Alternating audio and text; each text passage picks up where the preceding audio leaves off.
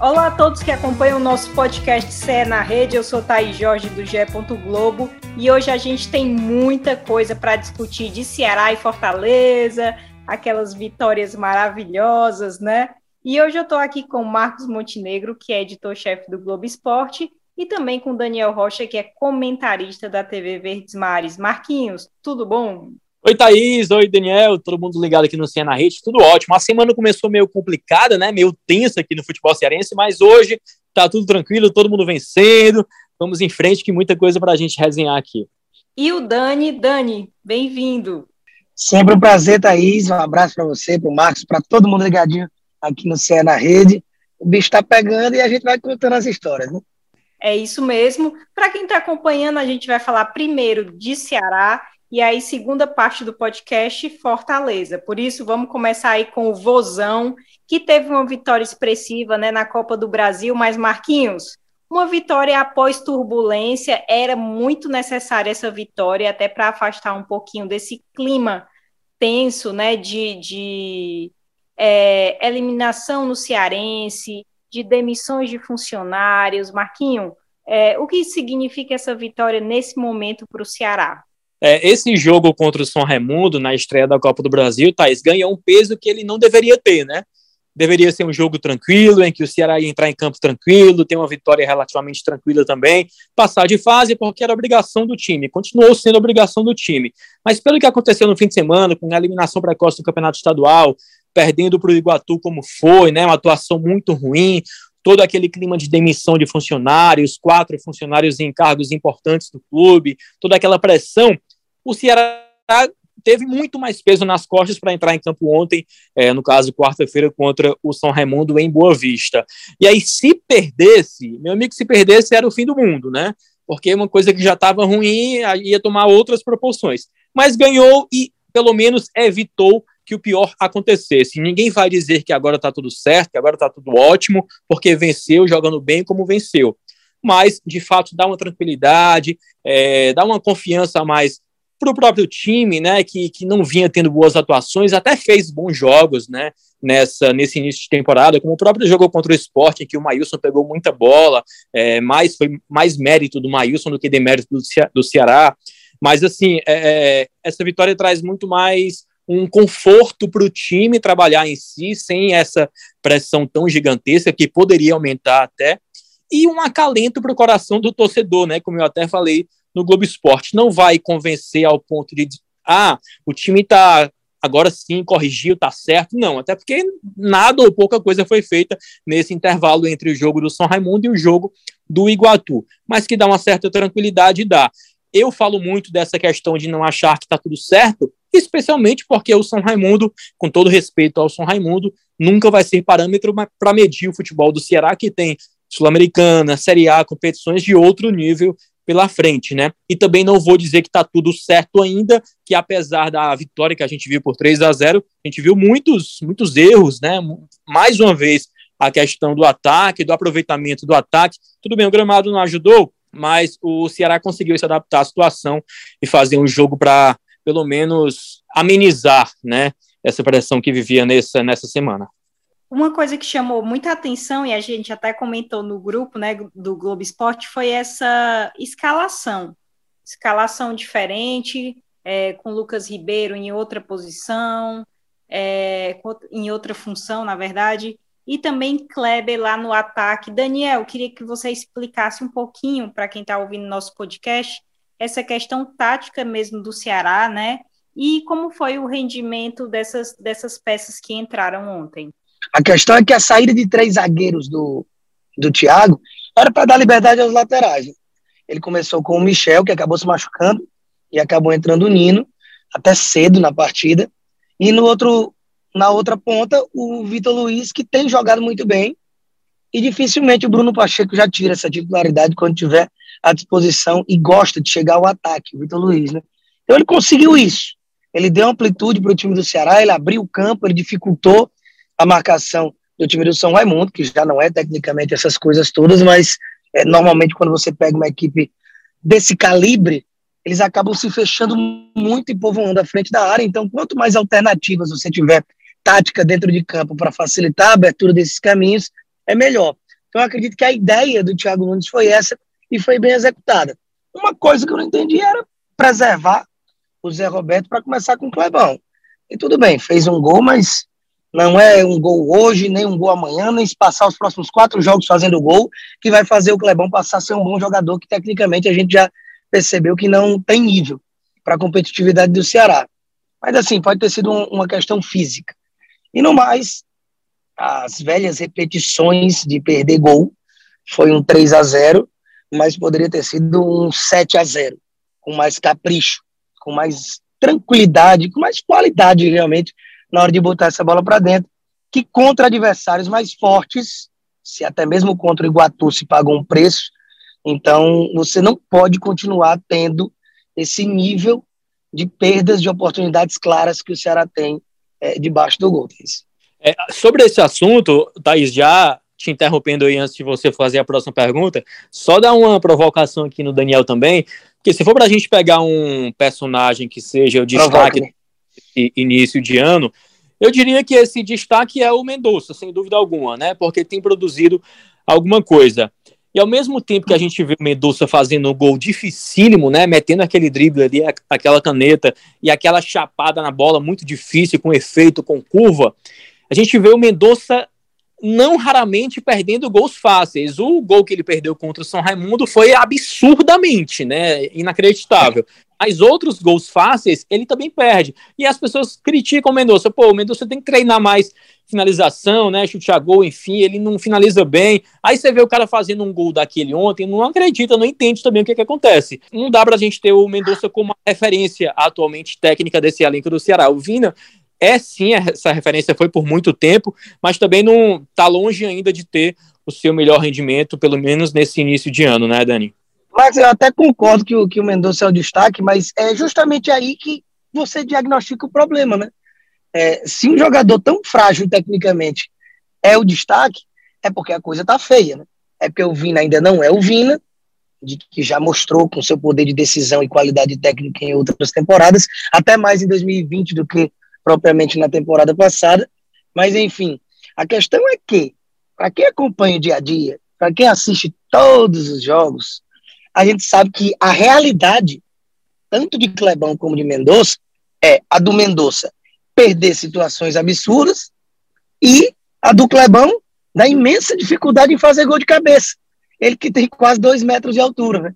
Então ele vai lá, marca um gol de cabeça, o Mendonça faz um golaço e que até eu vi nas redes sociais a comparação com o gol do Messi, que realmente pareceu muito. O gol do Messi com a seleção argentina, que dá uma finta no, por baixo da perna do zagueiro e bate de chapa de canhota no mesmo canto do goleiro.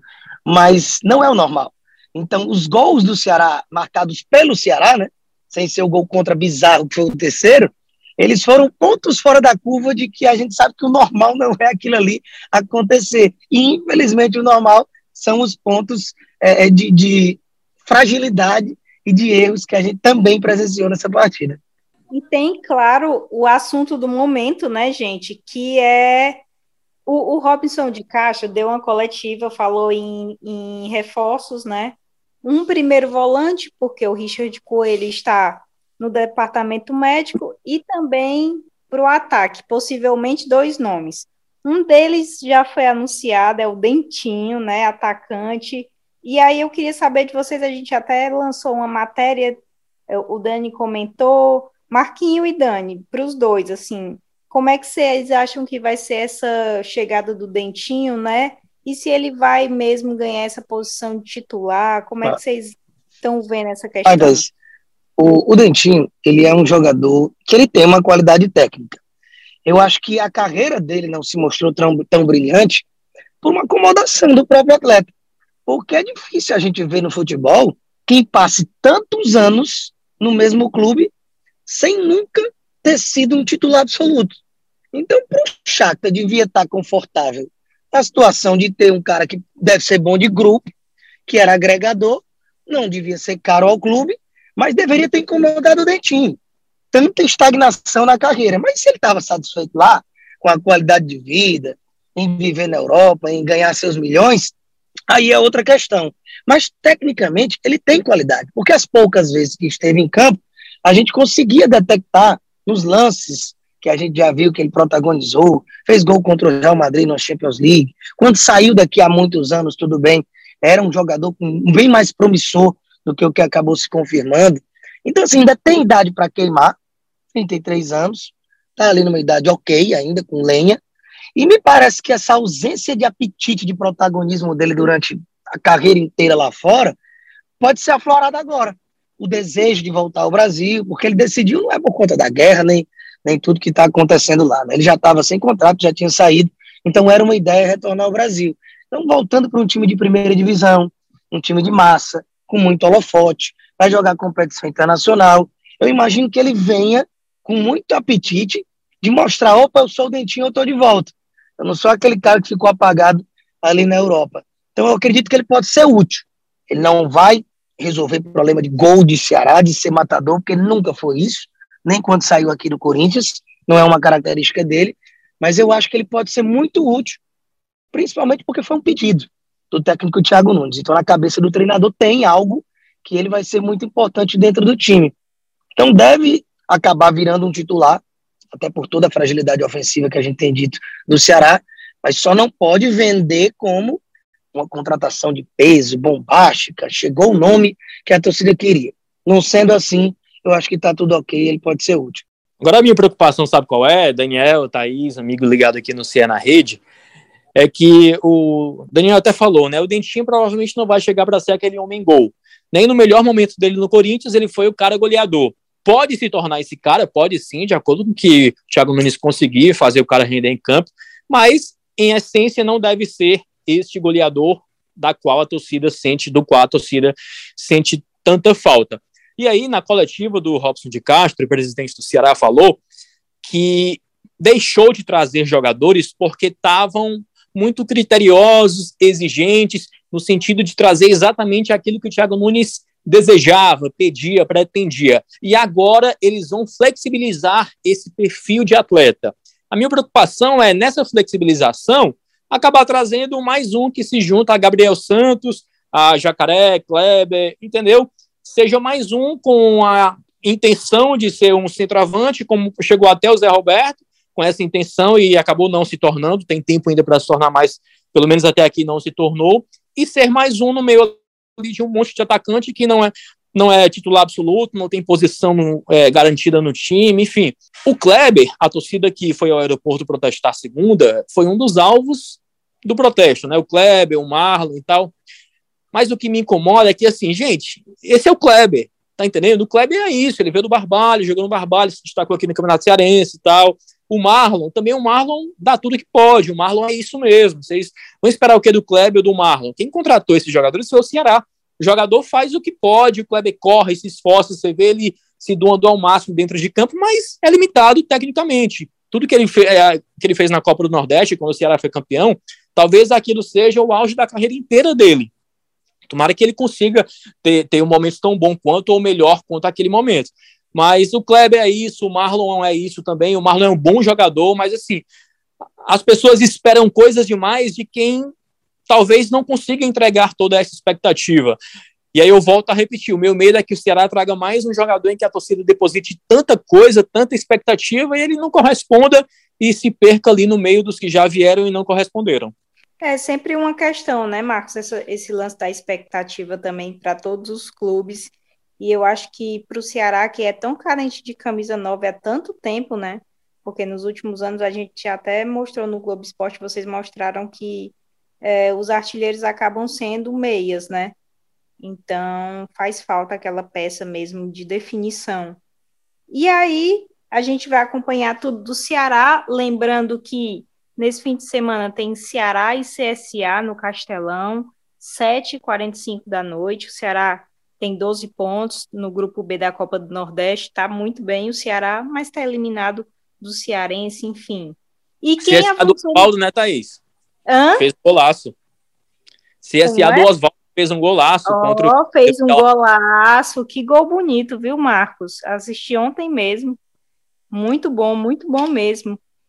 É, e o, e o Oswaldo, que é ex-jogador do Fortaleza, que a gente vai falar agora sobre o Fortaleza, um verdadeiro massacre por 5 a 0 diante do Pacajus, né, na segunda fase do Cearense, ou seja, está nas semifinais, enfrenta o Ferroviário. É, eu assisti esse jogo, fiz o, o tempo real do, do GE. Globo. E aí o que me chamou a atenção, é, particularmente, parecia que o Fortaleza estava com, com, com, com alerta, assim, né, ligado depois do que aconteceu com o Ceará, porque no primeiro jogo Fortaleza venceu por 1 a 0, é, mas não foi aquele futebol vistoso, não foi aquela intensidade que o Voivoda gosta, pede, quer.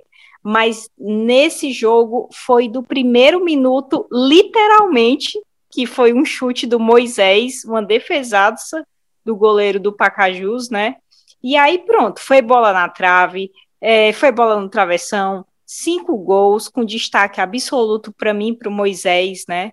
É um jogador que meteu duas bolas na trave, e assim, parece que quando ele fez o gol dele, assim, deu aquela ufa, né? Consegui, parecia que estava um negócio meio assim, travado, mas um, uma grande participação do time inteiro. Você olha e, e você percebe como o funcionamento do Fortaleza hoje é bom até peças que foram contestadas, né? Por exemplo, Lucas Lima foi uma peça que às vezes o torcedor ficou chiando e tal.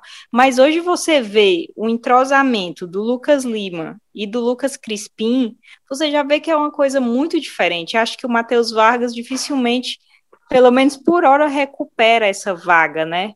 Outra, outra questão é o ataque bem encaixado. Muitos falaram, poxa, mas vai deixar o, o Kaiser e o, e o Romero no banco, né, para colocar o Robinson, aí o cara foi lá e fez aquele golaço de cobertura, né?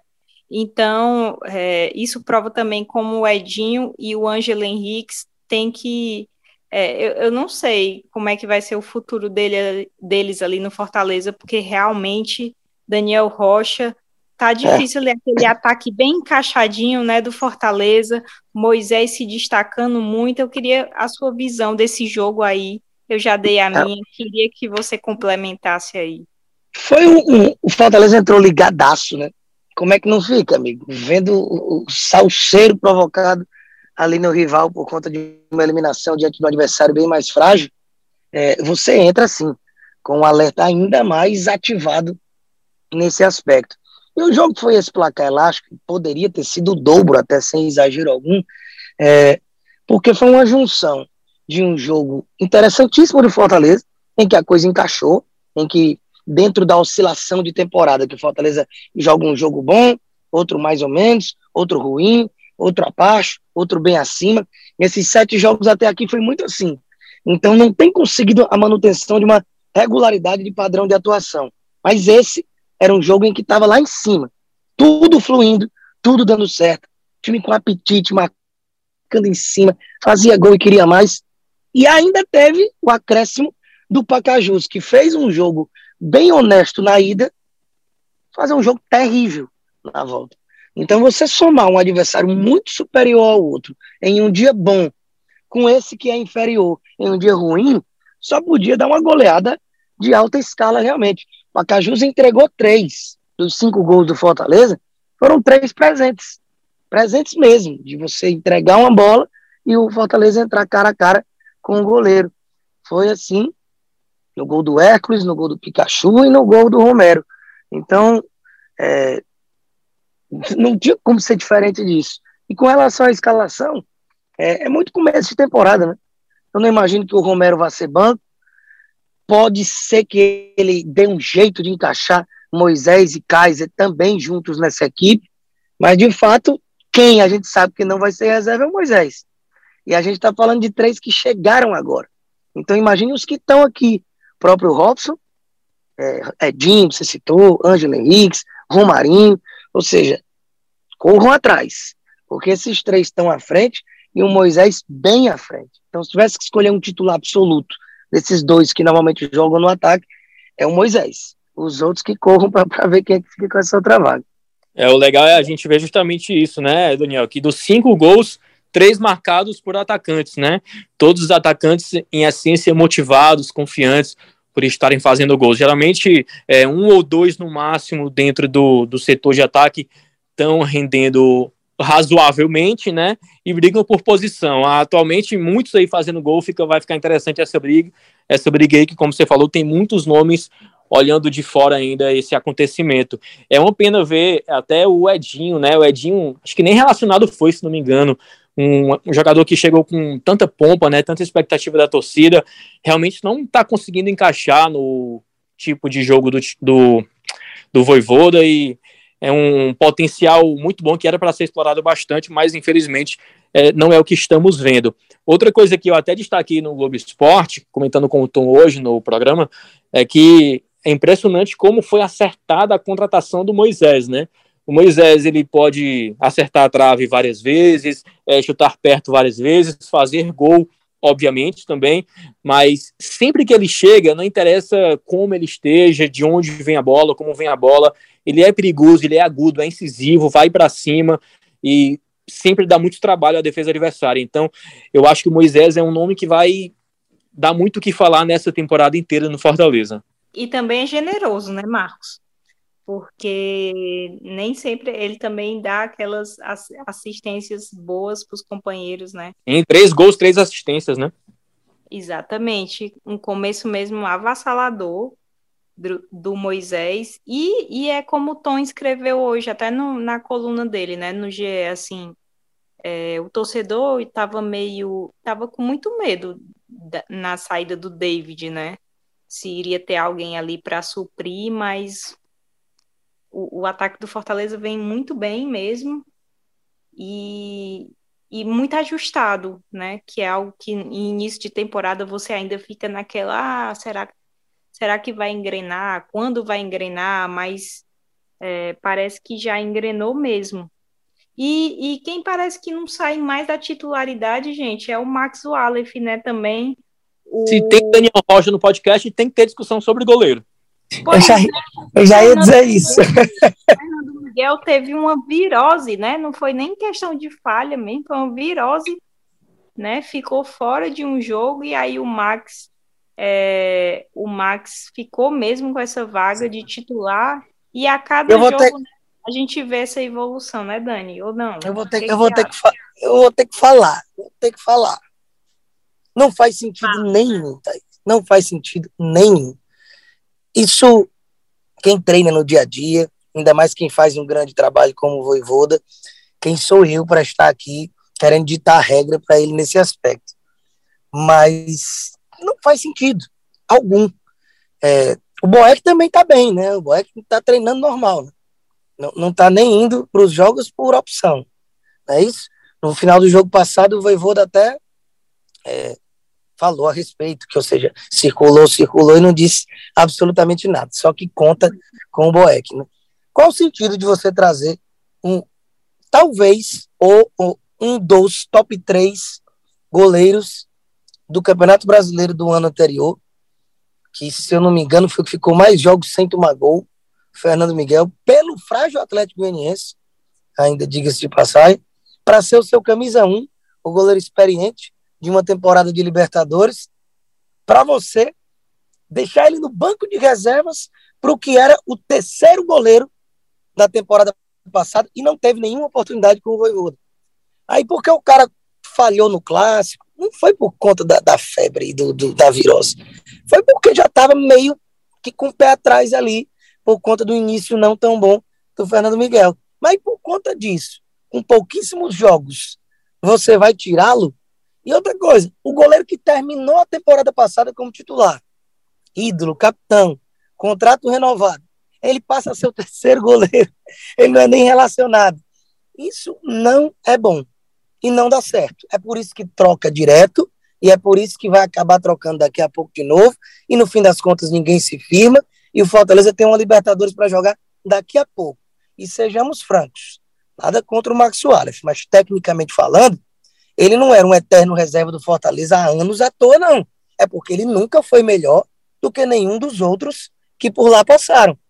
Então hoje ele está atrás do Boeck e do Fernando Miguel em qualidade técnica. E estaria atrás de Felipe Alves, se lá ainda estivesse. Então, assim, não faz para mim o menor sentido esse troca-troca numa posição que mais precisa de sequência, que é a de goleiro. aí o Voivoda, ele nunca vai conseguir me convencer, nem se eu sentar com ele, tomar um ou tomar um café, o que ele preferir para me contar. Eu Mas, discordo Daniel, em parte. Eu discordo você... em parte, Daniel. É, eu também discor vou discordar em parte, mas diga aí, Marcos Montenegro. Eu ouvindo as outras sessões do podcast, quando o Daniel falava sobre essa questão de goleiro e tal, eu concordava com ele, mas hoje ele tocou num ponto que é, eu discordo, quando ele começa dizendo que é um absurdo o Max ser titular atualmente. Eu não acho absurdo tamanho nesse sentido, não. Porque, assim, se ele está sendo titular há uns cinco jogos já, sei lá, mais ou menos isso, jogando jogos importantes, é, sem comprometer e tal, o Fernando Miguel não está no banco de reservas por acaso. Ele não está porque pegou virose, não está porque o Max está é, tá brilhando, porque nem está sendo exigido ele está, o Max Suárez. O Fernando Miguel está no banco por algum problema que seja psicológico ou porque não está treinando bem. Tem que ser alguma coisa muito forte, muito forte mesmo, para o Voivoda ir contra a opinião do presidente do Fortaleza, que chegou, quando o Fernando Miguel chegou, o Marcelo Paes disse que o Fernando Miguel chegava para ser titular do Fortaleza, jogar Libertadores pelo Fortaleza. Então, assim, para o Fernando Miguel não estar sendo titular, repito, é um motivo muito forte, muito coerente, muito crível por parte do Voivoda. Tá entendendo? E colocar o Max numa situação assim não é absurdo. Ele pode estar com algum problema interno, familiar, ou mesmo técnico, físico, não interessa. Mas o Max está no gol porque ele está treinando melhor, porque ele está melhor mentalmente, porque ele está melhor psicologicamente, por alguns motivos que o Fernando Miguel está muito mal. Então, por isso que eu não acho um absurdo. E assim, à medida que os jogos vão passando, se for para o Fernando Miguel ser titular daqui a pouco na Libertadores, ele tem que começar a jogar para ganhar ritmo de jogo, ganhar confiança, aquela coisa toda que se exige de um bom goleiro, um bom goleiro titular de fato. E à medida que os jogos vão passando, o nível vai aumentando, é, vão ficando mais difíceis e o Max segue no gol. Então o Voivoda, para estar fazendo isso, tem que estar muito confiante da sua opinião, é, tá, tá, muito certo da sua opinião, convicto do que está fazendo. Ele não faria por qualquer motivo que fosse uma mínima diferença técnica entre dois goleiros. Lembrando que eu tenho essa opinião baseado em imaginar que é uma opção do Voivoda. Qualquer coisa além disso, aí a gente não tem como saber. Se o Fernando Miguel está com problema psicológico, se o Fernando Miguel não está bem nos treinamentos, mas conhecendo o Voivodinha, pelo que ele já fez na temporada passada, de que falhou, perdia a vaga, ele pode ter botado o Miguel no banco, porque já não estava bem, não estava passando tanta confiança, teve aquela falha grave num clássico, e o Felipe Alves, na primeira vez que falhou em clássico, o Voivoda o sacou pela primeira vez, Aí aproveitou a ausência dele, ficou ali dois jogos fora e deixou o Max. Vai dar sequência para o Max, a ponto que o Max ainda não falhou. Em contrapartida, também não está sendo muito exigido, né? Mas o ponto é esse, né, Daniel? Então ele vai trocar só quando o Max falhar a primeira vez? Primeira vez que o Max falhar, ele vai ser trocado? Eu acho que não. Essa troca do Boeck, do Felipe Alves constante ano passado, foi pelo que o Voivoda já conhecia, já via de repente, não gostava de algum fundamento de um dos dois em determinado momento do campeonato. Mas assim, eu não acho que, que seja uma, uma, uma coisa pequena, entre aspas, entendeu? Falhou no jogo, não joga mais. Eu repito, tem que ser alguma coisa muito forte, muito constante, para o Voivoda estar convicto do que está fazendo, né? Se Fernando Miguel falhasse hoje, é, convicto da opinião que ele tem de que é um bom goleiro, ele não ia sair. Da mesma forma o Max. Então, tem que ser algo que se explique demais. Exatamente. Esse, esse é um pensamento que a gente vê em todos os clubes do planeta, né? Sem exagero algum. Você não vê um time que troque de goleiro o tempo inteiro, nem aqui no Brasil e nem lá fora, porque isso não é usual. O goleiro, quando ele é o goleiro titular, entre aspas, ele perde a posição quando tem uma sequência grande de jogos e a torcida pressiona e é fora fulano, Cicano tem que ser titular e, e que já não aguenta-se mais. E com o Voivoda a gente tem a pequena experiência de um ano aí desde que ele chegou, de não ter certeza disso. E que com ele talvez não precise de tanta constância de regularidade para perder a posição. Então, sinceramente, não consigo diagnosticar isso. Só é fato que o goleiro não tem sucesso com ele. É, e, e tu. E só tudo... só para só fechar aqui, Thaís, com relação à minha opinião é, sobre é, os goleiros do Fortaleza, eu acho o Max um ótimo goleiro, certo? Joga com os pés, inclusive, tem esse fundamento, tem essa qualidade. Eu acho ele um ótimo goleiro e acho que se ele for mantido no gol, também não, não vai ser coisa de outro mundo, certo? Porque o momento dele pode ter chegado, sei lá, vai que finalmente ele vai conseguir o espaço que ele tanto sonhou no Fortaleza. E, e não acho que ele não foi o titular do Fortaleza em outros momentos por falta de qualidade. Foi falta de oportunidade mesmo, de confiança. As pessoas viam, ah, veio da base, não sei o que, tem aquele receio. A própria torcida, às vezes, tem um certo receio, mas eu acho que ele pode ter chegado num ponto também que seja o momento dele. Vai que, não sei. Mas eu acho que ele é um bom goleiro. Não que ele seja melhor que o Fernando Miguel na melhor fase do Fernando Miguel. Mas ele é um bom goleiro, sim. Agora sim, criou-se uma celeuma nessa posição para tudo, né? Renovação do Boeck, é, dividiu a torcida. Saída do Felipe Alves, dividiu a torcida. Contratação do Fernando Miguel, dividiu a torcida. E aí eu lembrei agora de um jogo que eu fiz, que foi Botafogo da Paraíba e Fortaleza. Aquele jogo que foi muito ruim, Fortaleza. Mas os, no, eu, eu fico sempre observando nas redes os comentários, e era sempre as pessoas assim falando do Fernando Miguel, né? Ah, não sei o quê, ah, eu, eu me sinto insegura, né? Inseguro quando ele está no gol, enfim. É, não deve ser fácil. É, é, é, porque é muita reviravolta na cabeça, né? Tipo assim, o Fernando Miguel, o presidente disse que chegou para ser titular. Começou mesmo de titular. O Boeck fora dos relacionados. É, de repente o Max Wallace, que é terceiro, sobe. Realmente, eu entendo um pouco a cabeça assim, do Daniel e, e o que ele fala, né? Porque são, é, é muito rápido. É tipo como se você. Comum, é, né? É, é tipo assim, é como se você tivesse que estar preparado o tempo inteiro para mudanças. Ou você vai ser titular, você vai ser reserva, entendeu? É uma coisa muito que varia muito mesmo, né? E, e isso é... para um jogador, para um jogador de linha, Thaís, já é ruim. Imagine para um goleiro. Goleiro é a posição que mais tem sequência. Goleiro é a posição que você olha os times, mesmo que você não acompanhe frequentemente, você sabe quem é o goleiro daquele time porque dificilmente muda. E no Fortaleza, não. Quem acompanha o Fortaleza de um ano para cá deve estar tá sem entender absolutamente nada. O que, que acontece ali naquela posição? Por que, que o goleiro que veio para ser titular já está no banco? Já deu tempo ele mostrar que não está bem? Acredito que não. Nem se esse fosse o caso. Até quando a gente vai fazer mesmo as prováveis escalações, e eu acredito que gera dúvidas em vocês também, né? Até sair a escalação mesmo, a gente tem essa é. dúvida. A gente sabe que vai, a gente sabe que vai ter o Tinga, que vai ter o Tite, que vai ter o Benevenuto. A gente sabe que vai ter eles, né? É uma certeza que a gente tem. A gente sabe que vai ter o Lucas Crispim, é uma certeza que a gente tem.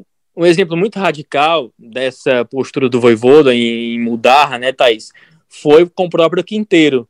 Quinteiro que foi titular do Fortaleza é. por um bom tempo, antes do Voivoda, né, ainda com o Ceni, e aí voltou a jogar e tal, teve falhas, teve muitos erros. Antes dele ser emprestado para o Juventude, o Voivoda tentou utilizá-lo, inclusive como titular no jogo. Aí quando ele entrou, o primeiro jogo que ele entrou depois de muito tempo, bufo, foi expulso. Aí não deu outra. Pouco tempo depois foi emprestado de fato. Então assim, foi uma falha que foi a cereja do bolo para todo o histórico que ele já tinha recente, né? E aí acabou-se a paciência. A gente espera que isso não aconteça com nenhum jogador, nenhum atleta do Fortaleza, é, que eles de fato correspondam às expectativas e que não, não precise haver uma atitude radical nesse sentido. Mas é, mas é isso, essa discussão a gente acaba tendo que ter mesmo. O Fortaleza está muito bem também na Copa do Nordeste, 12 pontos no grupo A, vai jogar no sábado contra o Altos do Piauí, 5h45 fora também vamos fazer no ge.globo.ce, Globo Esporte também segunda-feira com todos os detalhes. E antes da gente acabar aqui nossa discussão, é, lembrar que tabela do Cearense já foi de, definida. É, vai ter Calcaí e Iguatu domingo, quatro da tarde no João Ronaldo e Ferroviária e Fortaleza na quarta-feira, nove e meia da noite, na Arena Castelão. Lembrar também de Copa do Brasil e Casa já se despediu né, da Copa do Brasil, é uma pena, porque estava precisando mesmo passar de fase. O Ceará avançou, o Ferroviário joga é, nessa quinta-feira, já já começa o jogo, depois vocês conferem lá o resultado, e tem o Fortaleza que só entra depois é, nas próximas fases.